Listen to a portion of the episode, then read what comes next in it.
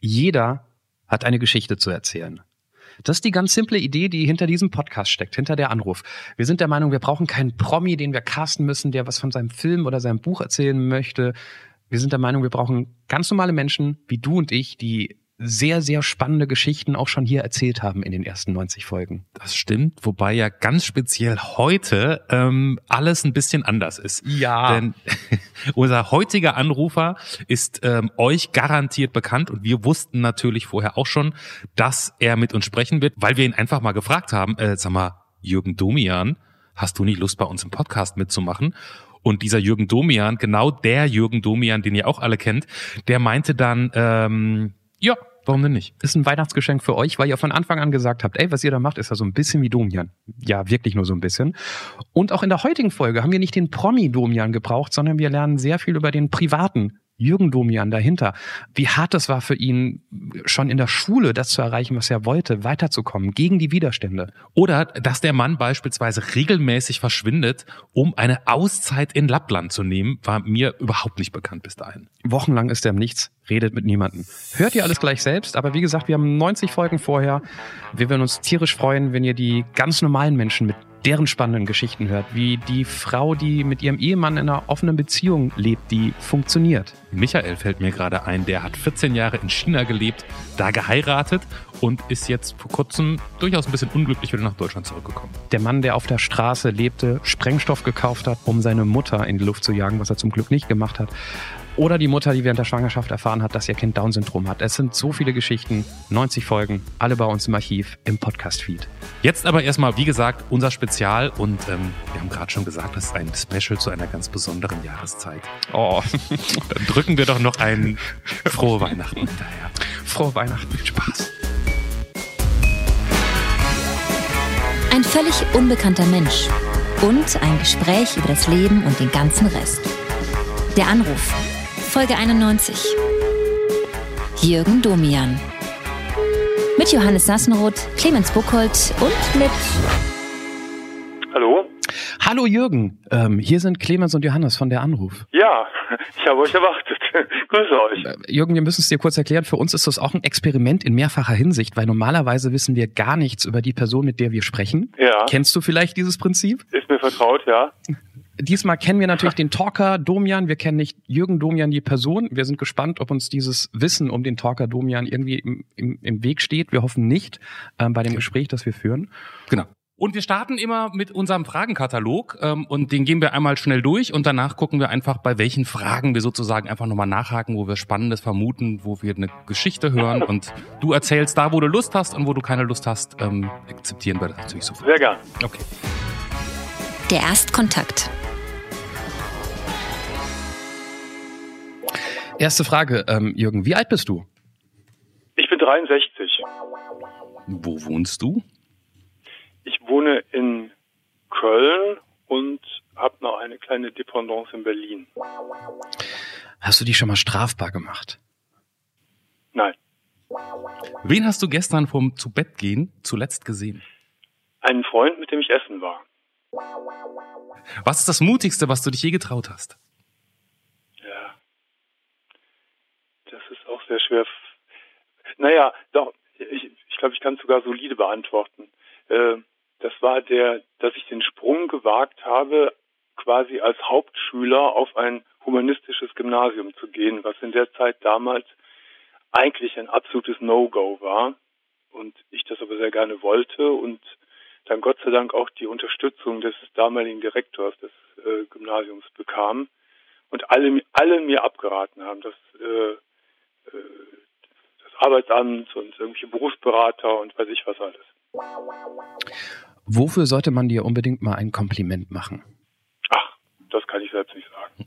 Das ist, nee. Okay. Was macht dich glücklich, Jürgen?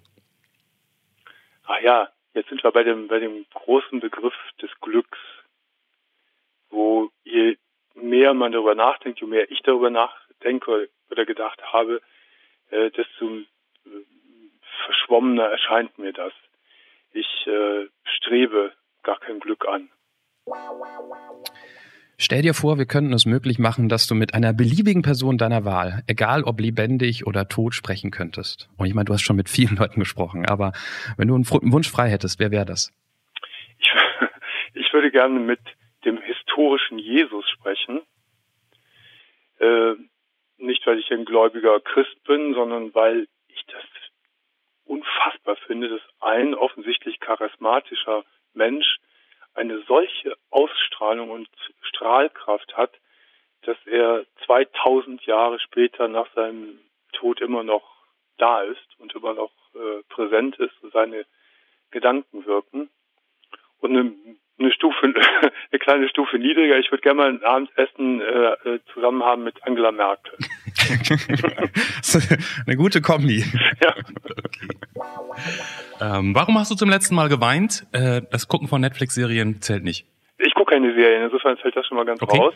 Äh, da bin ich gar nicht zeitgeistig. Ähm, oh, das ist auch schwer glaube, in der Tat hatte ich Tränen das letzte Mal in den Augen in meiner Sendung, in der, im letzten Halbjahr, bei einem Gespräch mit einem äh, final äh, Hirntumor erkrankten jungen Mann. Es ist Montag, 12.36 Uhr. Was hast du genau vor einer Woche zu dieser Uhrzeit gemacht? Das weiß ich nicht mehr. Ich bin im Moment sehr beschäftigt mit, mit der aktuellen äh, Sendestaffel. Wahrscheinlich irgendeine Besprechung oder ein PR-Termin oder sowas. Gibt es etwas, was du ähm, erlebt hast und was du keinesfalls nochmal erleben möchtest? Ja, 100 Sachen. Das hat jeder Mensch, wenn er auf sein Leben so ist. Das wäre ein seltsames Leben, wenn man sagen würde, wow, ich würde alles gerne nochmal erleben. Das ist völliger Quatsch, das gibt es überhaupt nicht. Es gibt Krankheiten, es gibt äh, Streit, Streit, es gibt Liebeskummer, äh, es gibt äh, Tode, die man begleitet hat. Es gibt bescheuerte Chefs, die man hat ertragen müssen und weiß ich was alles. Also da ist eine ganze Palette. Gibt es etwas, das du schon immer mal machen wolltest, aber noch nie getan hast? Ja, ich möchte gerne nach Alaska und nach Australien. Das habe ich noch nicht gemacht. Wofür bist du im Leben, äh, aktueller Stand, wenn du jetzt so zurückguckst, wofür bist du am dankbarsten? Für meinen für meine Gesundheit und für meinen Werdegang. Das ist ein ganz großes Glück, etwas beruflich so äh, gemacht haben zu können, was einem so gemäß ist. Es gibt Millionen Menschen, die einfach nur einen Job haben. Äh, und dann etwas machen zu können über einen so langen Zeitraum, was man mit Herzblut macht, ist ein großes, großes Glück. Auf die letzte Frage bin ich gespannt. Ähm, wir haben diesen Fragebogen schon oft in den letzten drei Jahren verändert. Diese Frage ist immer drin gewesen und das ist tatsächlich etwas, was ich noch nie von Domian in, in den Medien gehört habe. Noch nie. Ich bin gespannt, was jetzt kommt. Kennst du einen richtig guten Witz und wenn ja, welchen? äh, äh, du hast mich auf dem richtigen Fuß erwischt. Äh, ich kann keine Witze erzählen und ich kann mir keine merken. Wenn ich einen erzählen würde, wirkt das so steif und ungelenkt, dass ich es schön sein lasse. ich bin umgeben von Menschen, die das wunderbar können und die sollen es auch dann machen. Wenn man auch diese typische, sehr bedächtige, ruhige, nachdenkliche Domian-Stimme im, im, Ohr hat, dann kann man sich dazu wirklich schwer auch einen, einen Karlauer vorstellen. Aber gut. Ja, klingt vielleicht auch, aber ich, ich kann es irgendwie nicht. Ich bin ja mit Hella von Sinnen auf, aufs Gymnasium gegangen, die damals mal Hella Kemper hieß. Und da war die Rollenverteilung immer klar. Sie ist für, die, für, für das Lustige zuständig und ich für das Ernste. Wir waren eng befreundet damals. das wusste ich gar nicht. Mit Hella von Sinn auf die Schule gegangen? Ja, aufs Gymnasium. Ich bin erst sehr spät, aufs, was ich gerade schon jetzt angedeutet habe, mhm. sehr spät erst aufs Gymnasium gekommen. Und da haben wir beide uns gleich irgendwie angezoomt und äh, Spaß aneinander gefunden. Sie war da auch schon eher so eine schrille Nummer, sehr talentiert, was das Entertainment anbelangt. Und ich war da eher so der Konservative, weil ich auch einen ganz anderen Hintergrund habe. Und wir haben uns sehr eng befreundet. Und dann stand an, dass ich Schülersprecher werden sollte auf diesem Gymnasium. Und sie ist dann mit mir durch die Klassen gezogen. Sie hat die, den Leuten eingeheizt durch ihr Entertainment-Talent. Und dann habe ich meine politischen Reden danach gehalten. Ein richtiges Wahlkampfteam. Ja, wirklich. Das war sehr, sehr erfolgreich. Zwei Drittel Mehrheit. Jetzt mal kurz nachgefragt. Du wie, warst du in der zehnten Klasse, zehnte Klasse Hauptschule und von da aus bist du aufs Gymnasium oder? Nein, nein, nein, ich bin, ich war Hauptschule und dann zwei Jahre Handelsschule und Ah. dann in die Elf ins Gymnasium. Ah, okay. Wie, und dann bist du an diesem Gymnasium direkt so gut angekommen? Ja, ja. Wow. Ja, das war für mich ein großes Erfolgserlebnis, weil ich eben äh, letztendlich unterschichtsmäßig eingesperrt war und man auch nicht anders äh, für mich sah. Mhm. Und dann nach einem Jahr schon auch der Schülersprecher auf dem Gymnasium zu sein, deren Schüler uns, die Hauptschüler, früher nie in Gummersbach, ich komme aus Gummersbach, Mhm. gegrüßt haben. Die haben uns nicht gegrüßt. Man war als Hauptschüler unsichtbar für Gymnasiasten. Man hat uns verachtet. Und dann nach einem Jahr der Sprecher von denen zu sein, das war damals ein großer Triumph. Wenn du zwischendurch auf der Handelsschule warst, warst du dann auch älter als alle anderen? Ja, immer ein Jahr älter. Hat das geholfen oder war es einfach deine Art? Also ich meine, das ist ja wirklich ungewöhnlich. Ich glaube, nach, einer, nach, wenn man nach einem Jahr überhaupt an der Schule angekommen ist, wäre es ja schon toll. Aber direkt auf die Schulsprecherschaft zu schielen, ist ja schier unglaublich. Ich weiß nicht, nee, mit dem Alter hat das, glaube ich, nichts zu tun gehabt. Es war, ich habe mich da halt ex extrem eingebracht in der Schule und äh, habe dann aber auch keine Vorurteile erfahren, das muss ich sagen. Bin da sehr gut aufgenommen worden, auch von der Lehrerschaft, weil ich so exotisch war. Die hatten noch nie so einen Fall, der so, so ein Quereinsteiger. Ja, und so kam es dann halt. Und du hast gerade gesagt, dass dir alle davon abgeraten haben? Ja, ich habe heute noch einen Zorn auf das, äh, auf das Arbeitsamt Gummersbach. Ich sehe mich heute noch davor vor so einem Sesselpuper sitzen und der mir sagt, nein, das sollten Sie auf keinen Fall machen, Herr Domian. Da werden, da werden Sie scheitern. Wow. Und es hat niemand, nur der Direktor Horst Kienbaum von dem Gymnasium, als ich bei dem saß, auch das weiß ich noch, da guckte er so auf meine Zeugnisse, die waren, die, die Hauptschule und Handelsschule waren sehr gut. Hm? Und dann sagte er, Herr Domian, so einen Fall hatte ich noch nie. Wenn Sie bereit sind, äh, die nächsten drei Jahre in der Oberstufe fast auf Ihre Freizeit zu verzichten und nachzulernen, weil ich hatte ja keine Physik, ich hatte kein Englisch, ich hatte keine Chemie, das war ja alles, lag ja alles brach. Mhm. Er sagte, wir haben Angleichungskurse, bieten wir auch für schwache Schüler von uns an, da können Sie rein, wenn Sie bereit sind, dann zu lernen, zu lernen, zu lernen, dann nehme ich Sie. Und da habe ich gesagt, na klar, bin ich, bin ich bereit. Und somit war ich dann da. Und da, dieser Mann ist für mich ein ganz, ganz wichtiger Weichen, Weichensteller für mein Leben gewesen, Horst Kienbaum. Weil man vor 40 Jahren sowas einfach nicht Nee. für möglich hielt, dass jemand von der Hauptschule, Genau. die, die sind da schon alle zurecht gewesen in der Hauptschule, was wir da auf dem Gymnasium. Ja. Du hast gesagt, du warst, äh, was war die Formulierung eben, ähm, so unterschichtsmäßig eingesperrt? Meinst du Ja, damit war- die, äh, die man- Hauptschule? Ja, man ist, wenn man, das war so und das ist ja teilweise leider Gottes heute immer noch, wenn du in die Unterschicht geboren wirst, heute darf man nicht mal Unterschicht sagen, aber es ist Unterschicht, äh, bist du fast immer gefangen dort. Da rauszugehen, es gibt ganz, ganz wenige, ich heute in meinem ganzen großen Bekanntenkreis habe ich nur einen einzigen Freund, der das auch geschafft hat. Alle anderen sind Mittelschicht, Oberschicht äh, Menschen. Ja, ich, ich erinnere mich auch, dass bei uns an der Schule war auch, glaube ich, zwei Leute, die vom Haupt, von der Hauptschule kamen. Ähm, die wurden skeptisch beäugt und ich glaube auch nur einer hat's geschafft und einer ist, ist, ist nach einer Zeit wieder gegangen. War das denn für dich dann tatsächlich auch so, dass du dann wirklich drei Jahre durchgelernt hast oder Ja. war es dann gar nicht so Doch, dramatisch? doch, doch. Das musste wirklich sein, sonst hätte ich es nicht geschafft. Aber das war irgendwie auch verbunden mit der, mit, mit dem irren Erfolgserlebnis, dass ich da Fuß fassen konnte, was für mich mein ganzes früheres Leben undenkbar gewesen wäre, dass ich auf dieses, wie oft war ich als Kind allein an, an dem Gebäude vorbeigegangen und dachte, boah, hier, da sind die ganz, ganz tollen Leute, gehen hier zur Mhm. Schule. Äh, Und dann eben auch die, die, die fulminante Konfrontation mit Kunst, mit Literatur, mit Theater, mit Oper. Das kannte ich ja alles gar nicht. Wir hatten zu Hause ein, ein, ein Buch, das war die Bibel, wenn nicht.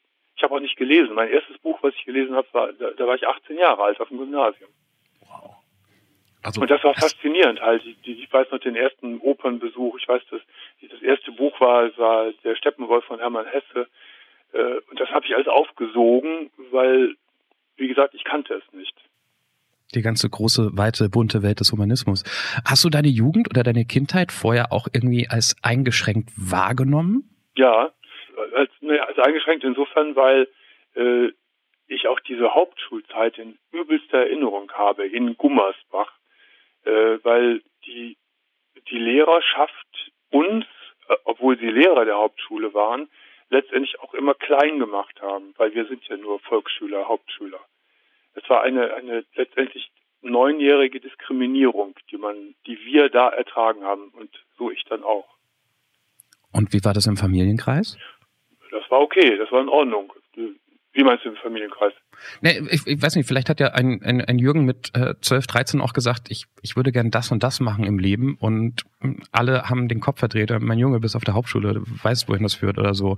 Oder ähm, träum nicht so, mach was Anständiges, weißt ja, du? mit 12, 13, äh, wenn, wenn, wenn man wenn man in dem, dem Kästchen sitzt, in dem ich saß, hast du mit 12, 13 nicht die, den Wunsch, Arzt zu werden oder äh, Wissenschaftler oder so. Das ist so absurd, dass man gar nicht den Wunsch formuliert. Das höchste der Gefühle war vielleicht Bankangestellter, vielleicht überhaupt oder ein Handwerk halt. Mit nichts gegen Handwerk, alles gut. Aber wenn man hm. wenn man anders wenn man anders äh, andere Sachen machen möchte, ist das natürlich nicht nicht befriedigend. Du hast gar nicht gelernt zu träumen, quasi. In diesem Sinne nicht, nein. Nein, nein. Das kam erst, als ich dann so bemerkte, dass vielleicht über die Handelsschule ich den ein, ein Türchen geöffnet bekomme in die große Welt der Bildung. Da fing ich an zu träumen. Ich vermute, du hast danach dein Abitur mit Bravour bestanden? Ja, also ich habe es gut äh, bestanden. Äh, das war nicht so diese Einser-Abitur, die heute jeder hat. Das, äh, das war es nicht. Ich hatte zwei Durchschnitt von 2,5. Das war für mich als Seiteneinsteiger super.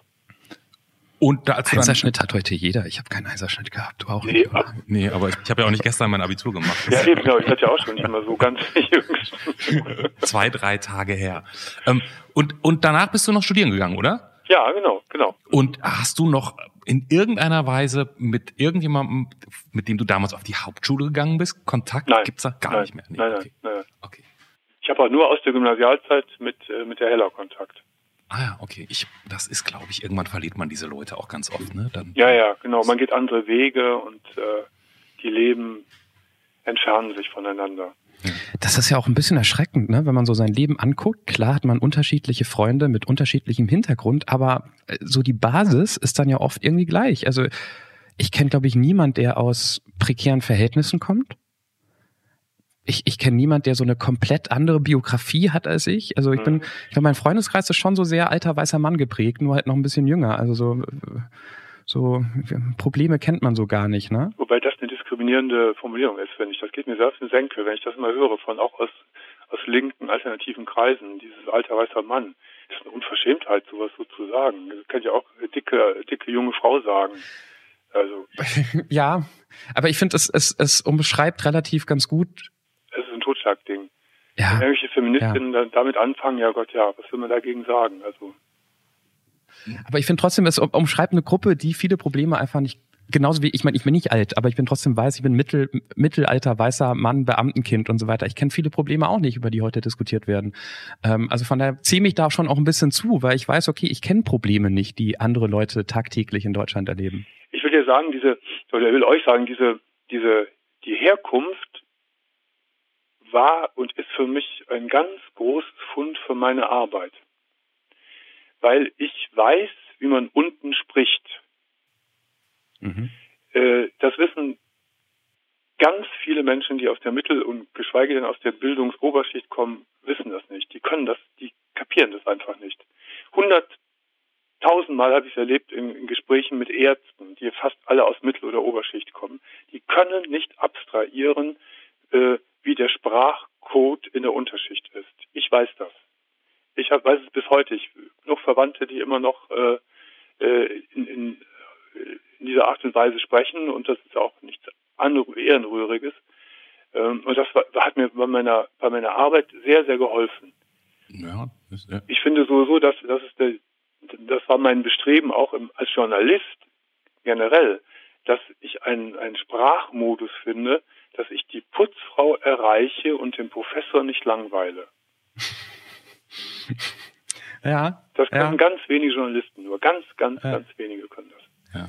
Du hast gesagt, wofür du dankbar bist. Du hast unter anderem auch da deinen Werdegang genannt. Das geht ja, hat ja auch ein bisschen mit deiner Herkunft zu tun.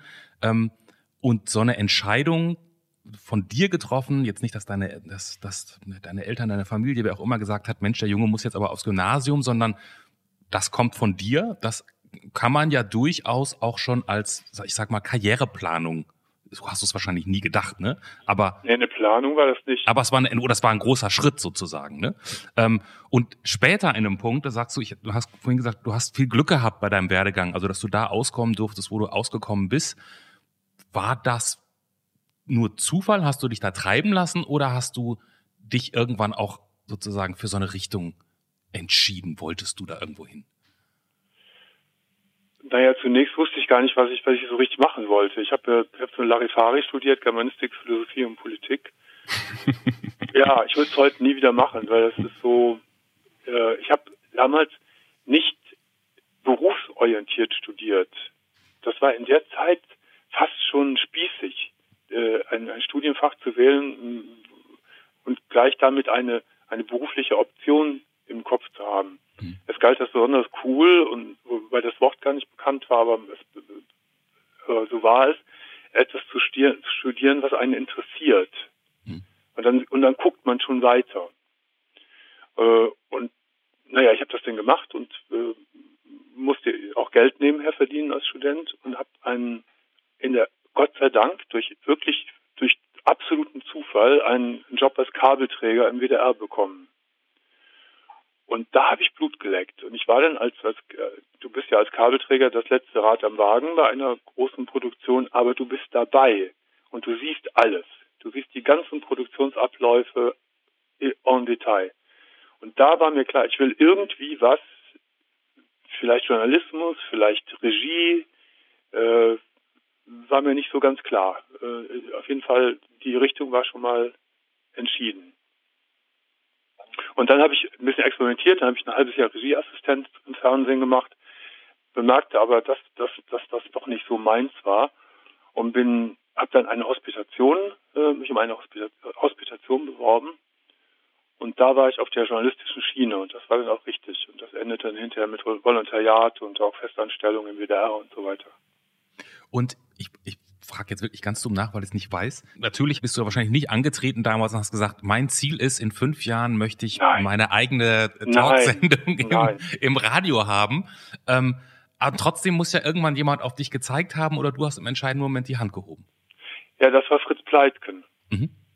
Äh, es gibt so ein paar Menschen in meinem Leben, denen ich sehr viel verdanke. Das war der damals der Direktor des Gymnasiums, Horst Kienbaum.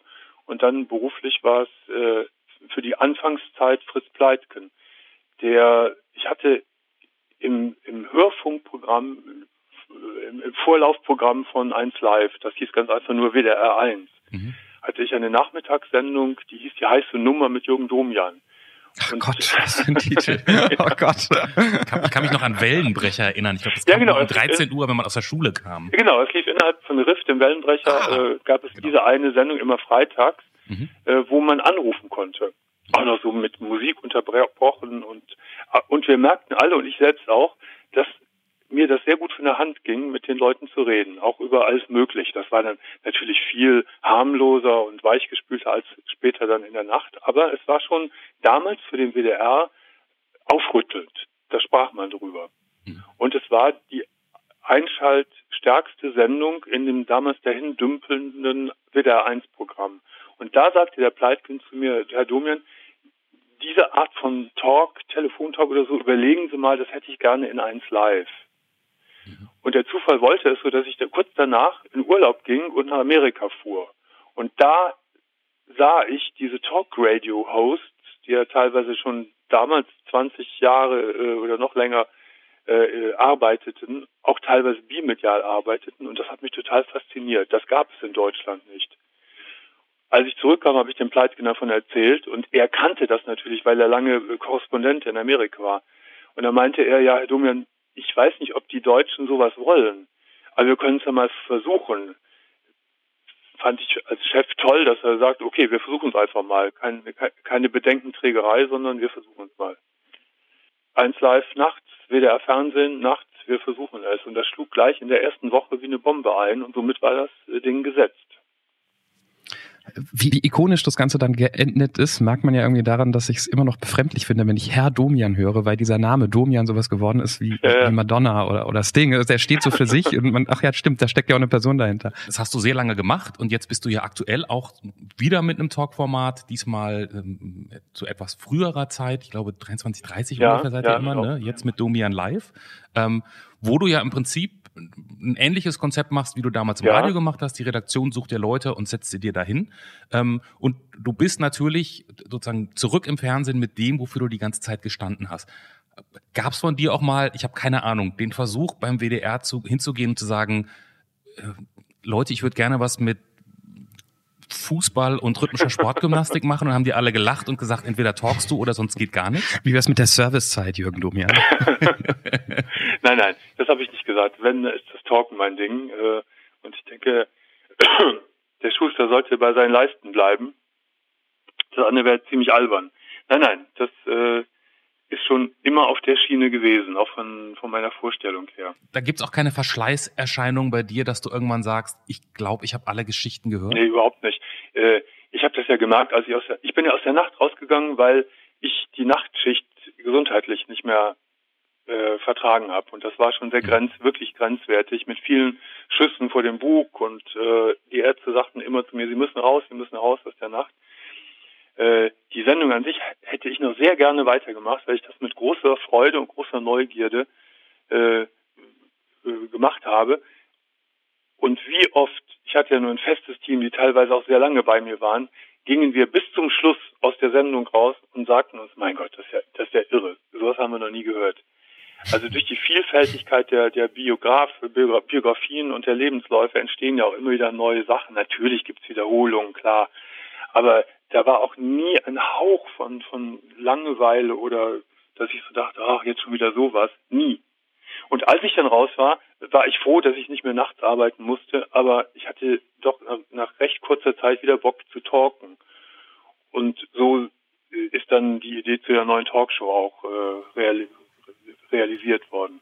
Wir haben uns vorher eigentlich vorgenommen, ich meine, wir wussten, wir, wir kommen um den Talk nicht drum herum bei Domian, weil das ja so bestimmt äh, ist für dein Leben und dein Werdegang. Und hatten uns immer vorgenommen, wir versuchen nicht dahin zu kommen. Aber ich habe jetzt auch noch ein paar Fragen dazu. Ähm, ist es für dich ein Unterschied, jetzt plötzlich die Menschen vor dir zu haben, wo du vorher 20 Jahre lang mit nur einer Stimme gesprochen hast? Ja, klar. Das war ja immer mein Wunsch. Ich habe ja zum Schluss auch mal gesagt, ich würde gerne nach fast 22.000 äh, Telefoninterviews mal meine Gesprächspartner sehen.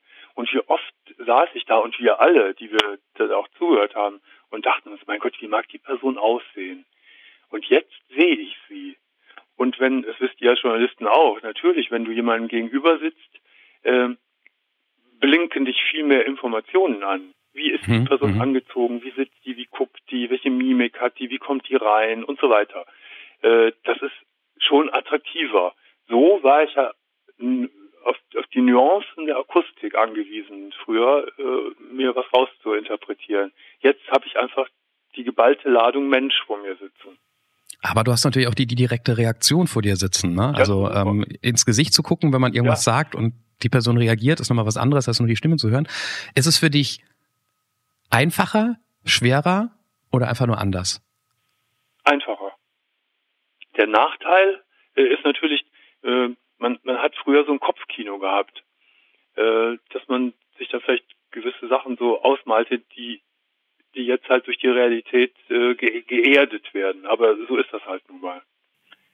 Und, und kriegst du damit auch so ein, ich sag mal jetzt, einen etwas anderen Typus in die Sendung? Weil ich habe ähm, bei Domian Live war ich zum einen, also habe ich mich gefragt, bei dir anrufen oder ins Fernsehen gehen ist ja jetzt für die anderen, mhm. für mhm. deine, die Menschen, die kommen, schon was komplett anderes. Und dann war ich so erstaunt, dass diese Menschen in zu Domian Live kommen. Und ich glaube, ich hätte Schweißausbrüche, wäre super nervös und die setzen sich da hin und du hast das Gefühl, die können es ja alle vor dieser Kamera. Also ich war so erstaunt, wie, oder strahlst du da was aus oder habt ihr so eine tolle, die setzen sich da hin und reden einfach, als wäre das wie nix. Also das, das war immer so in den letzten Monaten auch so die Bedenken der Journalisten oder auch von Kollegen, kommen die Leute dahin, reden die vor der Kamera? Und ich habe immer gesagt, ja, das machen die, weil ich Bühnenerfahrungen mit so etwas habe.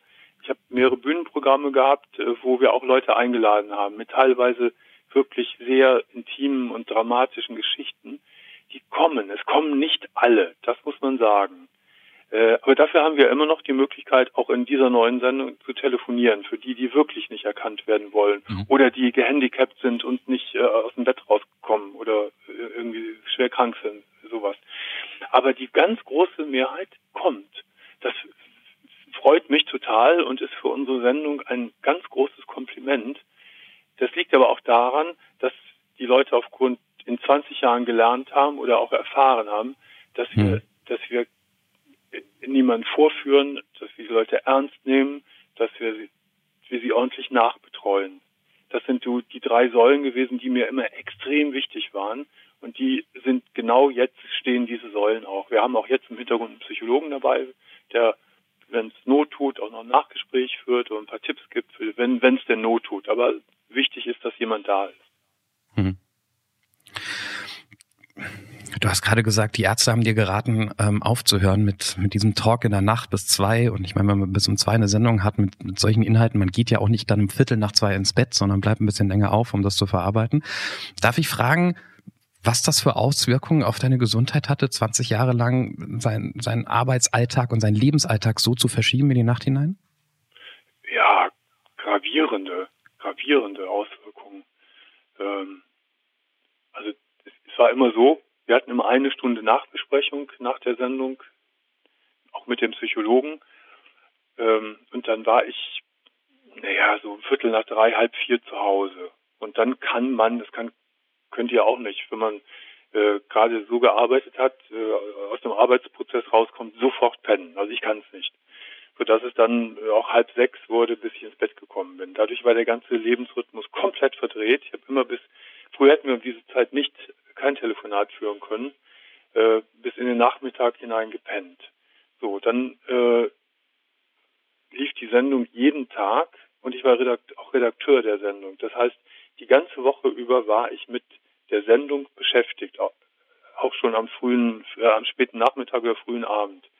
Es gab keine, keine sozialen Kontakte in der Woche, nur am Wochenende. Das äh, habe ich als sehr schon als, als, als schwierig empfunden sich nicht freitags mit jemandem verabreden zu können, äh, sondern erst dann äh, Samstag oder Sonntag oder in der Woche schon überhaupt gar nicht. Da sind viele Dinge, viele Bekanntschaften oder auch Freundschaften eingeschlafen, weil es gab nur wenige, meistens auch Leute aus dem, aus dem, aus dem Metier, aus der Branche, die das verstanden haben, was das bedeutet und dann auch mhm. nachsichtiger äh, mit meiner Terminierung umgegangen sind. So, und dann gab es Probleme mit, mit, weiß ich, die, die ganz klassischen Probleme mit, mit Handwerkern, mit, mit Ärzten, mit Behörden. Das war immer alles so ein, ein Lavieren, äh, dann das Leben dann noch hinzukriegen. Aber ich, ich sage das jetzt nicht klagend, sondern nur, ich, erkläre, ich erzähle es nur so. Mhm. Äh, ich bekam eben extrem viel dafür zurück, nämlich etwas machen zu können, was so in meinem Leben eingebaut war. Das wäre ein Teil meines Lebens. Wenn man jeden, jede Nacht im Fernsehen und Radio ist, ist das ein Teil deines Lebens. Ich habe mhm. damals mit Stefan Rath drüber gesprochen, der ja auch ähnlich, der war ja auch fast jeden Tag da. Das ist so psychisch schon ganz seltsam. Du, du lebst halb im Fernsehen und halb im Radio. Und das gehört alles dazu. Und das ist, wie gesagt, ein großes Glück, auch so etwas machen zu dürfen. Ich war ja auch eine Zeit lang bei 1 Live, hab da moderiert und es gab irgendwann einen Anlass, dass du bei uns in der Sendung warst. Ich weiß nicht mehr warum. Und da hieß es auch, ähm, ja, vor halb vier können wir mit äh, Dom ja nicht rechnen. Halb vier war schon früh für ich ich habe überlegt, ob ich sie eher am Ende erzähle oder in der Mitte. Ich hoffe, das Rest des Gesprächs wird das nicht belasten. Aber es gibt ja diesen berühmten Hirsch. Mhm für den, wie ich gelernt habe, ähm, der immer bei dir im Hintergrund ähm, schon zu 1 Live-Zeiten saß und dafür gibt's einen Ersatz, falls der kaputt geht. Ähm, ich habe das ja auch schon mal in diesem Podcast erzählt. Ich war derjenige, der es mal geschafft hat, die Säule, auf die der hier steht, umzuwerfen und sie ist gebrochen am Tag deiner Sendung und da ist jemand ja da ist jemand aufgefallen wir haben keinen Ersatz für die Säule und ich glaube es war die einzige Sendung wo der Hirsch nicht auf der Säule oder auf einer anderen Säule ja, die nicht ja. so war wie immer ja sorry dafür nochmal ja, du bist die Säule gelaufen ja genau stimmt ja, ja ich weiß ich erinnere mich gut nicht schlimm schwamm drüber sag mal was muss man denn das frage ich jetzt wirklich also aus reiner Naivität bei einer Sendung die du nachts machst, wo Leute anrufen, du weißt nicht wer, du weißt nicht, worüber die reden. was muss man, weil du gerade gesagt hast, du bist dann schon nachmittags reingekommen, weil du auch redaktionell für die Sendung gearbeitet hast. Was bereitet man dann davor? Naja, redaktionell war, ich war Redakteur, da gibt's halt auch viele, das weißt du ja auch, viele administrative Dinge zu äh, erledigen. Da so, war ja okay. ein großes, äh, ein groß auch nicht, aber ein Team um mich herum, äh, da gab's viel zu tun. Für die reine inhaltliche Vorbereitung der Sendung äh, war das immer schwierig. Also für generell war mein, ähm, musste ich, mache ich heute jetzt ganz genauso, äh, versuche ich sehr, sehr viel Informationen aufzusaugen von Boulevard bis wirklich in die bis Kultur und sehr ernste Politik. Also ich möchte, weil ich einfach äh, mit den Leuten reden können möchte über mhm. das Sommerhaus der Stars, aber auch über Finessen der neuesten äh, Gesetzgebung der, der Sterbehilfe. So, das heißt, da muss ein großes Spektrum an. Ich äh, sagen, breite Range. Ja, das ist das eine. Und dann hatten wir auch immer Themensendungen, äh, einmal in der Woche und weiß ich, wenn du über Drogen oder Sekten oder sowas machst, dann bereitest du dich auf so eine Sendung genauso vor, wie man das als Journalist sonst auch macht. Mhm. Äh, also so ist das Spektrum der Vorbereitungsarbeit. Ich fand es immer peinlich, wenn ich, wenn irgendwas reingestellt wurde und ich wusste überhaupt keine, habe gar keine Ahnung. Das Einzige, wo ich offensiv mit umgegangen bin und umgehe, dass ich keine Ahnung habe, ist Fußball. Das wird sich auch nichts mehr daran ändern. Das, äh, das ist halt so. Willkommen im Team. ähm, ich würde, falls Clemens keine Fragen hat, gern nochmal weggehen vom Talk von Domian.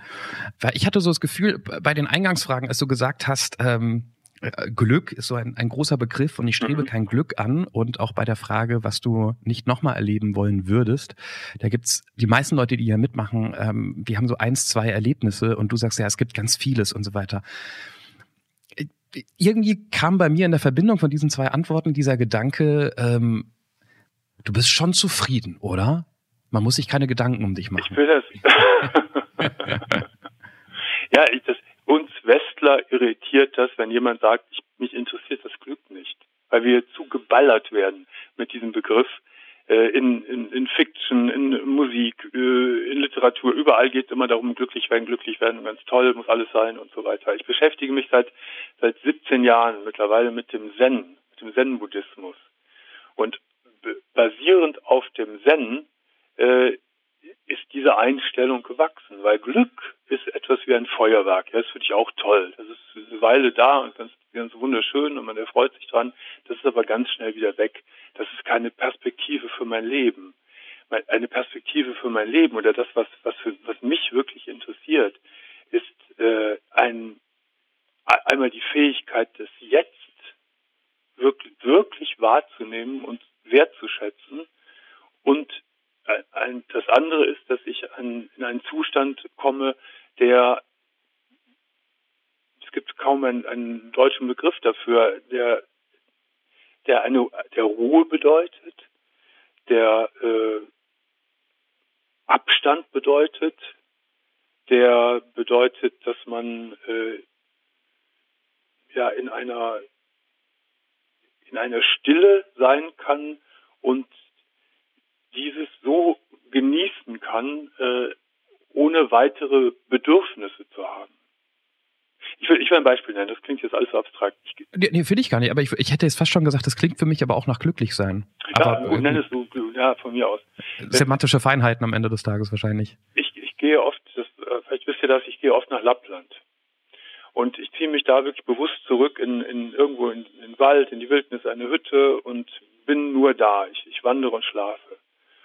Und die ersten Tage, ob ich das oft mache, die ersten Tage sind immer schlimm, weil äh, das, die ganze Seele, die ganze Psyche ist in Aufruhr.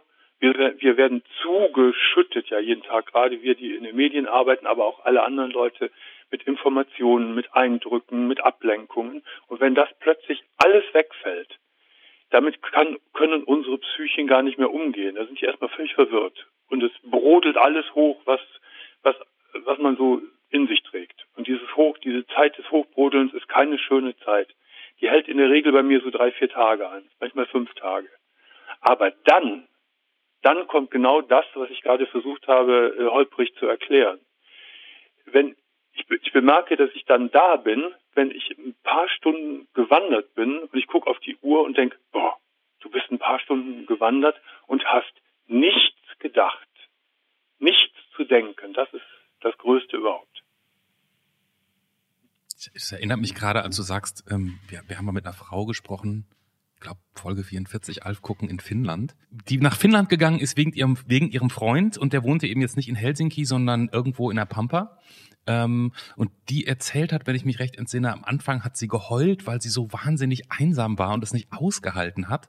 Ähm, und ich glaube, irgendwann ist sie dann darüber hinweggekommen und konnte das heute sehr gut schätzen und lieben, ähm, so, so ruhig zu sein und so bei sich zu sein. Das klingt so ein bisschen das, was, was du beschreibst. Mhm. Mhm. Ich weiß es gar nicht. Machst, das ist was, was du, das ist ein jährliches Ritual von dir, nach, nach Lappland Ja. zu gehen, oder? Ja, mindestens einmal im Jahr. Wie lange machst du das dann?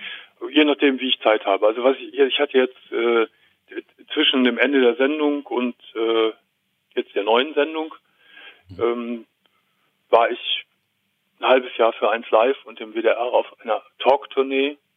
Dann war ich auf einer Buchtournee von meinem neuen Roman. Und danach habe ich sieben Monate Blabberzeit gemacht. Und da war ich einen großen Teil dieser Zeit in, äh, in Lappland. Aber das ist jetzt sehr luxuriös gewesen. Normalerweise sind es so vier Wochen oder so. Okay. Ist, ist ein Jürgen Domian dann auch im Alltag, wenn er in Deutschland ist? Also wir haben gehört, du genießt durchaus die Ruhe, die Einsamkeit. Du hast auch schon gesagt, mit dem Leben, das du 20 Jahre lang geführt hast, ist es schwierig, mit vielen Menschen Kontakt zu pflegen. Bist du, bist du jemand, der, wie, wie, wie drücke ich das aus, der, der viel Kontakte braucht oder ist es so, so ein überschaubarer Kreis um dich herum? Von, von, von Natur aus ein Einzel Einzelgänger. Wahrscheinlich hätte ich sonst auch gar nicht diese, diese Nacht äh, so lange äh, hinbekommen. Äh, ich bin Einzelgänger, habe aber einen großen Kreis von Menschen um mich herum. Und das ist auch sehr schön so. Und auch sehr bunte Leute. Wie lang war denn so der längste Zeitraum, wo du mal nichts gesagt hast, weil du nur für dich warst? Das war dann wahrscheinlich Lappland. Das war Lappland, ja, ja, klar. Äh, sechs, sechs, sieben Wochen so. Wow. Wow. Ja, das ist, das ist wirklich, das verändert, das ist so, so auch psychologisch gesehen hochinteressant, was das mit der Seele macht, mit der Psyche macht, wenn du schweigst. Äh, das, was du als dein Ich hier im normalen Alltagsleben siehst und definiert, definierst, verschwimmt dann. Dann könnte ich nicht mehr klar sagen, wer bin ich eigentlich. Ich kann es nicht mehr. Und ist es erleuchtend, beängstigend oder, oder, oder gut, dass du es in der Sekunde nicht mehr, oder in, in der Sekunde, in den Tagen dann nicht mehr so richtig weißt? Ja, ich finde das gut. Ich, ich sage ja, wenn ich diesen, diese erste Phase überwunden habe, ist das Mhm. äh, au- ausgesprochen angenehm. Es ist für mich nur sehr schwierig, immer zurückzukommen. Glaube ich. Äh, die, ich hätte niemals nach einer, oder ich könnte niemals nach einer Lapplandreise zwei Tage später in eine Sendung gehen. Könnte ich nicht. Ich könnte gar nicht reden, sprechen. Hast du da ein System, sozusagen, wenn du aus so einer Zeit der Stille kommst, ich sag mal, wie du zurück in dein normales Leben gehst oder ist es, passiert es einfach? Nee, das passiert einfach. Ich, ich nehme mir immer einen Puffer von mindestens äh, vier, fünf Tagen, wenn nicht in einer Woche. Äh, und dann geht, dann funktioniert es schon. Ich werde schon in, in die in die in die Realität hineingeschlagen, äh, so will ich es mal ausdrücken, wenn ich auf die deutsche Autobahn komme. Ich fahre ja, ja wirklich. das stimmt. Ich fahre ja immer mit dem Auto und in, in Skandinavien rollt man da so ganz kommod vor sich hin. Und sobald ich äh, in Fehmarn äh, bin, äh, in Puttgarden und gehe dann auf die Autobahn, ist es die Hölle. Das ist wirklich die Hölle.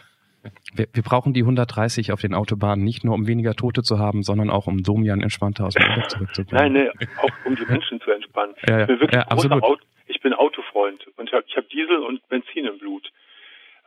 Bin ganz strikt für 130, weil A, es schützt Menschenleben und es entspannt uns alle. Es, es Ja. entspannt uns einfach alle. Also ich glaube, das, das, dieses Gefühl, was du beschrieben hast, kennt ja jeder, der ähm, aus dem Urlaub aus so einem Land zurückkommt und Mhm. denkt sich so, klar fahre ich sonst auch 150, wenn ich kann, aber 100 ist halt entspannt. Ähm, wie lang war so ein Zeitraum im Alltag hier ähm, in Deutschland, wo du mal nichts gesagt hast? Weil ich manchmal so gemerkt, wenn ich so ein Wochenende alleine bin, Frau ist weg, Kinder sind weg, Freunde haben gerade irgendwie keine Zeiten. Ich finde schon so nach anderthalb Tagen komisch, wenn ich merke, oh, ich habe noch gar nichts gesagt an diesem Mhm. Wochenende. Das ist für mich kein befremdliches Gefühl, aber erstmal komisch. Nicht, nicht lange. Das ist irgendwas, irgendwas ist immer. Das äh, kann ich gar nicht sagen. Das ist, äh, dann ruft da irgendein Freund an oder ich begegne jemandem im Haus oder, oder sowas. Also, nee, das ist, äh, kann ich gar nicht so beantworten. Das ist nicht auffällig. Ich mache einen kurzen Schnitt. Was wäre die erste Frage, die du dem historischen Jesus stellen würdest, Domian? Welches Gottesbild er hat. Um zu erfahren, ob das so ist, wie wir es heute von ihm erzählen. Mhm. Ich meine, das ist natürlich sowieso nur ein theoretischer Gedanke und du könntest ihm ja auch nicht sagen, was noch, was noch kommt. Das könnte er vielleicht gar nicht mit umgehen, aber ähm, Aber ist das nicht irre? Das war, ein, das war ja ein Feld-, Wald- und Wiesenprediger. Das war ja ein, ein, so wie man das, das kann man ja alles fundiert mittlerweile erforschen. Also einer von vielen, die damals so durch die Lande zogen und gepredigt haben. Dieser Mensch muss eine so extreme Strahlkraft gehabt haben und eine gewaltige Rhetorik, äh, dass das diese Wirkung hat. Das finde ich, find ich enorm. Ohne es kleiner machen zu wollen, er hatte natürlich weniger Konkurrenz als heutzutage. Weiß man gar nicht. In, in, bezogen auf die Zeit, also die, wie gesagt, diese Prediger, das war schon, da gab es ganz viele von. Aber vielleicht hat er etwas für die Zeit Revolutionäres gesagt, nämlich dieses äh, Liebe deinen Nächsten wie ja. dich selbst. Das ist, nehmen wir heute so als normal hin, weil wir nichts anderes kennen durch das Christentum. Aber für die Zeit war das wahrscheinlich revolutionär. Wenn dir ja. jemand auf die rechte Backe haut, halt ihm auch die linke hin. Früher haute man schnell zurück. Auge um Auge, Zahn um Zahn, wie es in der, in der, im Alten Testament steht. Und der Spruch ist ja, wenn man ihn denn wirklich leben würde, ja heute noch genauso revolutionär, oder? Ja, das stimmt schon, aber man ist heute ja mit, mit dem Gedanken und mit der Idee vertrauter. Ihn zu leben ist revolutionär, ja, das stimmt. Ne, also das haben wir ja, also ich jetzt in meinen letzten 48 Jahren und die Menschheit in den letzten 2000 auch nur sehr bedingt hinbekommen, würde ich sagen, genau. ähm, diesem, diesem Ruf dann auch zu folgen. Ja.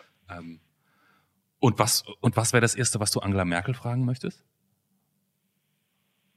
Das ist jetzt ja nicht so unrealistisch. Angela Merkel, ich würde, ich würde, glaube ich, gar nicht mal zunächst mit ihr über Politik reden, sondern ich finde, ich, ich glaube, das ist eine sehr interessante Frau. Äh, ich würde gerne mit ihr über, über, über Kultur reden, über Bücher reden, über Natur reden. Sie hat eine Datscha in, in, in äh, Brandenburg.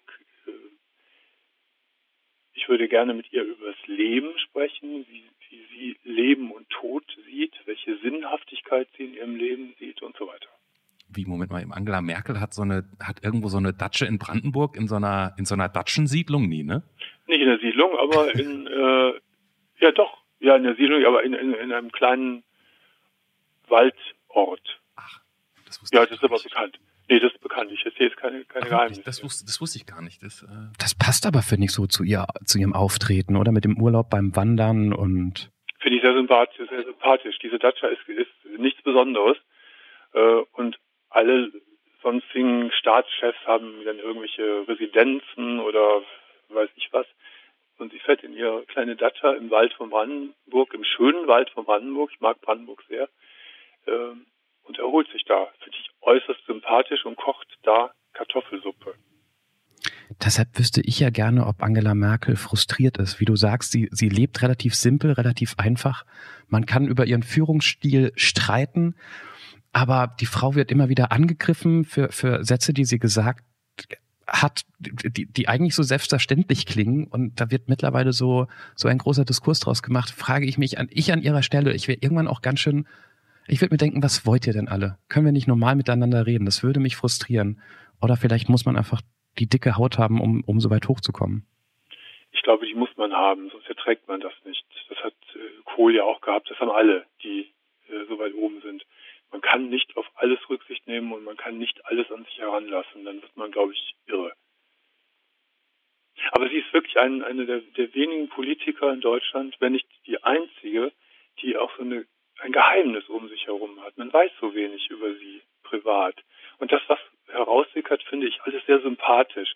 Wenn ich ihre Bilder sehe, wie sie mit ihrem Mann völlig unmodisch angezogen äh, durch Südtirol wandert im Sommer, finde ich köstlich, finde ich super. Wenn ich lese, dass sie in einem normalen Drei-Sterne-Hotel oder Vier-Sterne-Hotel äh, unterkommt und nicht in irgendeinem Fünf-Sterne-Palast äh, in Südtirol äh, und da mit den normalen Gästen ihren Urlaub verbringt. Finde ich großartig. Das, das Einzige, was ich daran tatsächlich schlimm finde, ist dann, wenn es, wenn sie wirklich da wieder im Urlaub ist und dann liest man auf oder sieht man eben auf Bild online irgendwie mit so einem 230 Meter Telezoom-Objektiv, Ja. ähm, wie sie trotzdem noch beim Frühstück fotografiert werden muss. Und man denkt so, Aber das ist der Preis, wenn man in, in, in der Öffentlichkeit steht und vor allen Dingen in, in, äh, auch noch in der Politik äh, auf der obersten Bühne sitzt. Das ist halt so. Damit muss man dann leben. Und das wird sie, sie wird sich damit auch schon arrangiert haben. Und es hält sich ja wirklich in Grenzen. Es gibt ja, offensichtlich gibt es irgendwie einen Kodex in Deutschland, dass man keine despektierlichen Fotos von ihr veröffentlicht. Äh, Ja, Das- da hat die Bildzeitung auch schon übers Ziel Ja, geschossen, gerade bei ihr. Ne? Ja. Ich habe nur eine kurze Zwischenfrage, weil du meintest gerade, das kommt so mit dem, mit, sagen wir mal, mit dem Preis der, Ja, der ja, Macht ja. der Öffentlichkeit. Ich habe mich tatsächlich irgendwann mal mit Johannes darüber gesprochen und wir haben uns gefragt, wenn du auch als Einzelgänger bestimmt ab und zu mal auf eine Party gehst zum Beispiel, ne? Ähm, kommen dann schon direkt immer drei Leute, die dir ihre Lebensgeschichte erzählen wollen? nee. Ist, Nee, nee. Nee, das ist nicht so. Das ist wirklich interessant, als äh, würden die Leute das kapieren. Das eine ist Job und Beruf und Fernsehen, Radio und das andere ist jetzt privat.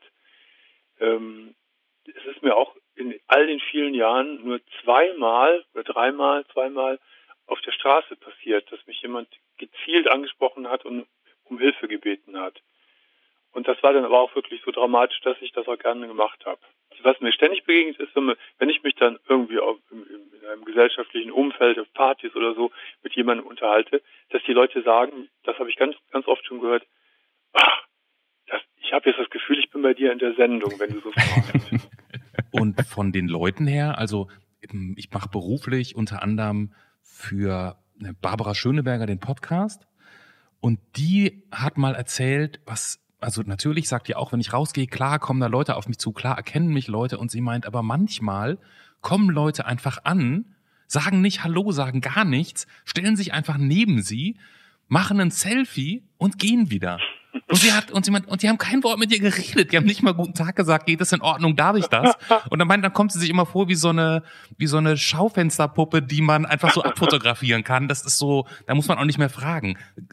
Ich könnte mir vorstellen, sowas passiert ja auch. Nee, ist mir noch nie passiert.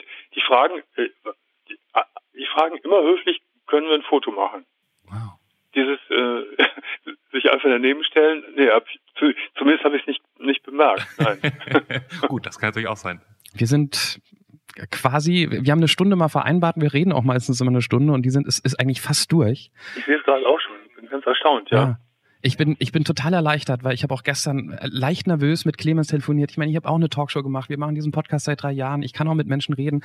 Aber es ist immer irgendwie schwierig, wenn man mit jemand redet, wo man schon so ein Bild im Kopf hat und man hat immer Angst davor, Ja, dass ja. dieses Bild irgendwie einem im Weg steht und dass man nicht entspannt ist. Zum Glück gab es dieses Problem nicht, auch dank dir. Was du nicht weißt, wir schenken dir was zurück, wie jedem, der in der Anruf mitmacht. Nämlich ein wunderschönes Bild. Mhm. Äh, Rorschach-Test sagt dir was? Das sind diese Bilder, wo man Farbkleckse äh, auf ein Papier macht, äh, dann in der Mitte zusammenfaltet, auseinanderzieht und dann im Idealfall erkennt man irgendwas drin. Ah, okay. Ähm, und ich sitze jetzt hier gerade in Berlin mit meinem 36-farbigen, teiligen Farbkasten und einem wunderschönen Pinsel. Du kannst mir jetzt einfach sagen, welche Farben du für dein Bild haben möchtest. Ich mache, mache Kleckse, zeige es dann nach Johannes und der wird es entsprechend dieses Gesprächs nochmal hinten raus kurz interpretieren. Nur verschiedene Blautöne. Nur, oh, da habe ich verschiedene, da mache ich gerne welche. Fange ich mal mit hell an. Alle, die das hören, wissen Bescheid. Unser jetzt ist nicht euer jetzt. Dieses Bild, was Clemens erst in ein paar Sekunden machen wird, ist in eurer Zeit natürlich schon längst fertig und ist wie immer das Titelbild der Folge. Seht ihr zum Beispiel bei Spotify, wenn ihr uns da hört oder wenn ihr bei iTunes uns hört, müsst ihr leider auf der Anrufpodcast.de gehen, um das Bild zu sehen, gemeinsam mit uns dann gleich zu interpretieren. Und wenn ihr da eh seid, könnt ihr alte Folgen anhören. Ähm, wir machen das schon seit drei Jahren da. Äh, Da, da, da gibt's noch sehr viel mehr. Oder ihr sagt, ey, ich mache das gleiche wie Jürgen, ich mache mit in der Anruf und dann klickt ihr einfach auf Anmelden. So. So. Fünf wunderschöne Blautöne. Das ist ja lustig übrigens. Ich sitze in meinem Arbeitszimmer und über einem Bücherregal äh, steht ein, ein Posterbild von Yves Klein. Kennt ihr Yves Klein? Yves Klein äh, äh, ist ein Künstler, der mit rein blauen, nur blauen äh, Gemälden weltberühmt geworden ist. Hier in Köln im Waldorf-Richards-Museum, in dem Ludwig-Museum hängen auch Fotos oder Bilder von ihm. Äh, und ich gucke da genau gerade hin. Ich wollte gerade sagen, je nachdem, wie jetzt dein, dein Rorschach-Testbild wärst, kannst du da vielleicht mal rübergehen und sagen, ich hätte hier noch was hinzuzufügen. Lieber Yves. so, Johannes, was äh, siehst du? So, so siehst du was.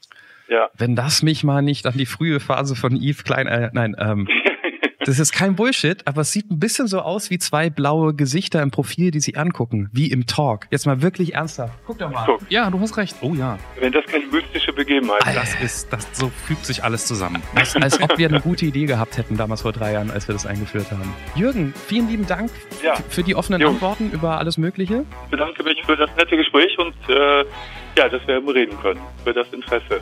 Vielen Dank. Wir dank, sagen Danke und noch einen schönen Tag für dich. Euch auch. Ciao. Tschüss. Tschüss. Das war Der Anruf. Von und mit Clemens Buchholz und Johannes Sassenroth. Technische Unterstützung Andreas Deile. Die Stimme im Layout, also ich, Andrea Losleben. Für mehr Infos und Mitmachen der Anrufpodcast.de. Hey, hey, hey, hey, hey, ist noch nicht vorbei, ist noch nicht vorbei. Hier, hier geblieben, hallo. Ja, für die Neuen, es gibt immer noch eine After, nee, nicht immer, ab und zu mal eine Aftershow-Party, ja, ja, wenn Clemens und ich was zu sagen haben. Ähm, machen wir uns nichts vor. Jürgen Domian im Talk zu haben, ist, ist once in a lifetime. Sowas macht er nicht oft. Der redet nicht mit jeder Zeitung, nicht mit jedem Podcast. Der hat bei uns mitgemacht. Da sind wir stolz drauf. Wir freuen uns einen Ast ab, wenn ihr Freunden davon erzählt. Ähm, Shoutout bei Instagram, wir heißen der Anruf Podcast oder bei Facebook oder bei Twitter findet ihr auch jeweils den Anruf. Ähm, so ein bisschen Werbung für diesen kleinen Podcast. Es ist Weihnachten, hey, ja, also Genau, ja, würden wir uns freuen, würden wir uns freuen. Und eine äh, kleine äh, zweite Sache noch. Ganz großes Missverständnis oft bei diesem Podcast. Das ist gar nicht so, dass ihr den äh, entdeckt und dann einfach so durchhört und dann freut ihr euch und wartet auf eine neue Folge. Die Regel ist folgende. Wenn ihr diesen Podcast hört und euch für den quasi als Format entschieden habt, früher oder später müsst ihr mitmachen. Ja? Ich glaube, das steht im Podcast Grundgesetz. Ja, ja, ja. Ähm, von daher, also geht am besten schon mal zu deranrufpodcast.de, egal wo ihr uns sonst bezieht, deranrufpodcast.de. Da könnt ihr euch nämlich anmelden, einfach Telefonnummer hinterlassen, geht ganz easy. und Clemens ist, ist Podcast-Spießer, ne? Ja. der besteht da auf die Regeln. Ich ja, habe also hier eine Liste. Ich habe hier eine Liste. Wie ist es beim, beim, beim, beim dritten Mal hören, sich anmelden oder war das, war das Sex und Date? Da bin ich mir jetzt nicht mehr Nee, sicher. beim sechsten gibt's schon die Verwarnung. Ach so, Da gibt's die okay. Verwarnung, ne? Und ab dem ab dem zehnten zehnten hören, ohne sich angemeldet zu haben, ist bisher noch nicht vorgekommen, aber ähm, lasst es, probiert's nicht aus. Er hat den Witz nicht verstanden mit drittes Mal Date und dann Sex haben dürfen und naja, egal. Bis zur nächsten Folge. Tschüss.